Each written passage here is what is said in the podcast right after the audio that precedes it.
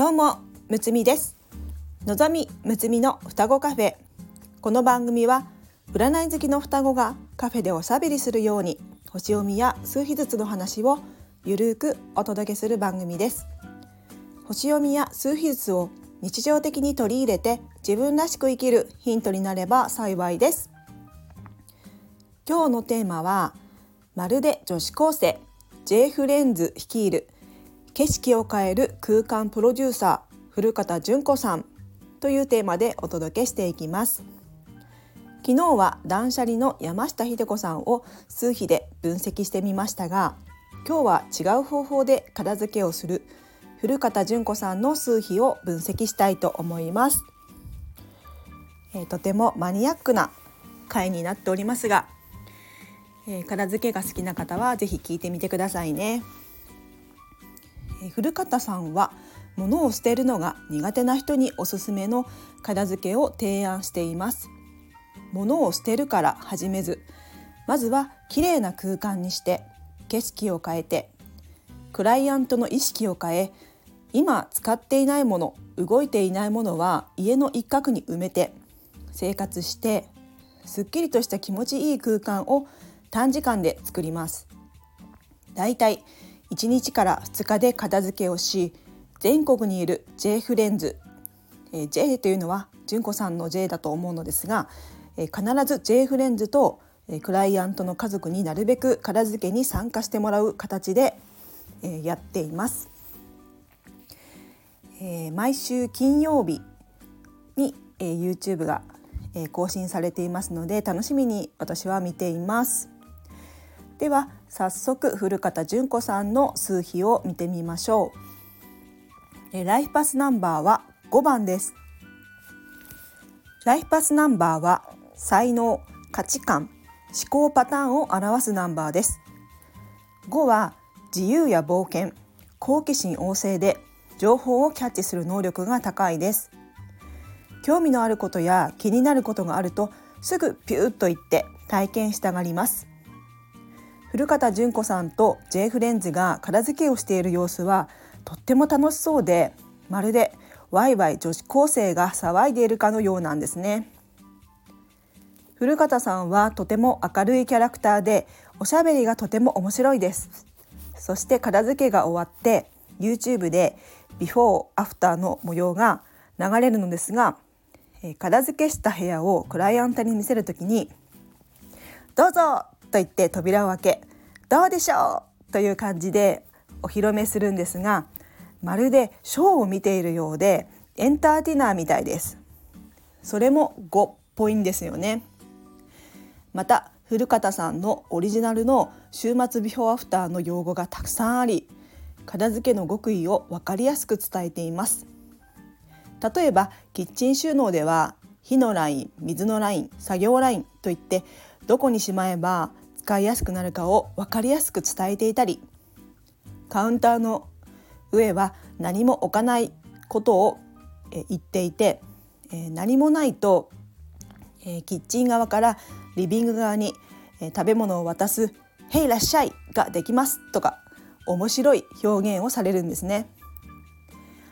手に取りやすい高さのラインをゴールデンゾーンと言ったり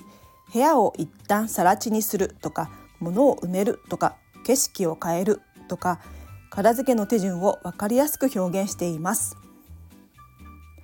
こんな古堅用語も5っぽいなと思います。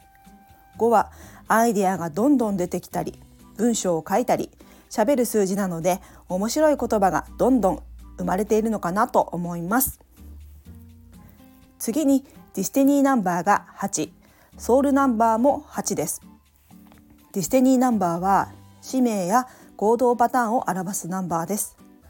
8は管理能力があり物質的なものや精神的な感情をコントロールしそれを循環させることができるので人の才能を伸ばしたりプロデュースしたりします。まさに古堅さんのやっていることは空間プロデューサー。家の中の様子とクライアントの話を聞いてどんなことに悩んでいるかを把握して家の中がうまく循環するように片付けをしていきます。また8は監督プロデューサーなので自ら動くよりも人にやってもらうとうまくいきます。必ず一人ではやらず J フレンズと家族と一緒に片付けをするみんなを巻き込んでやるのが8っぽいです。そこは昨日の山下秀子さんの断捨離とは違いますね。ソウルナンバーは魂が感じたいことです。8は自分の才能を使って具体的な結果を出すことを求めています。また自分の影響力を感じる、えー、と魂は喜びます、えー、ビフォーアフターを見ると明らかにすっきりと美しく暮らしやすくなっているし結果を出しています。また何ヶ月後かにそのお宅に訪問してチェックしに来る様子もあるのですがクライアントの意識が変わり自分でも片付けができるようになっていたり一日で人生が変わったと表現している方もいてとても影響力の強さを感じます。次にパーソナルナンバーは9です。パーソナルナンバーは社会でどんな自分を見せていくか。自分自身ではないけれどどんな洋服を着ているか。魅力の見せ方を表すナンバーです。9は相手に合わせて変化します。クライアントの要望もしっかり聞いて取り入れたりまた相手の性格によって表現の仕方を変えたり時には怒ったりクライアントと漫才のようにトークしたり見ていてとても面白いです。9はユーモアもあります。最後にマチュリティナンバーが4です。マチュリティナンバーは人生の果実とも言われ成熟してきた頃現れるナンバーで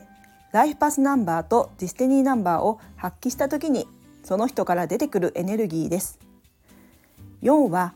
生活の基盤を作ったりシステムを作ったりと安心安全な生活の土台作りのイメージです。まさに古堅さんがやっていることそのまんまですね。 life path number 5のアイデアや変化を促すエネルギーとdestiny number 8の現実的具体的にプロデュースしていく能力の掛け合わせで maturity number 4の安定した土台作りが出されると感じました。5はスピーディーなので 1, 日1 2日でまるっと大まかな部分を一気にえやってしまうところも古堅さんらしいなと思いますまた8はダイナミックな部分もありますので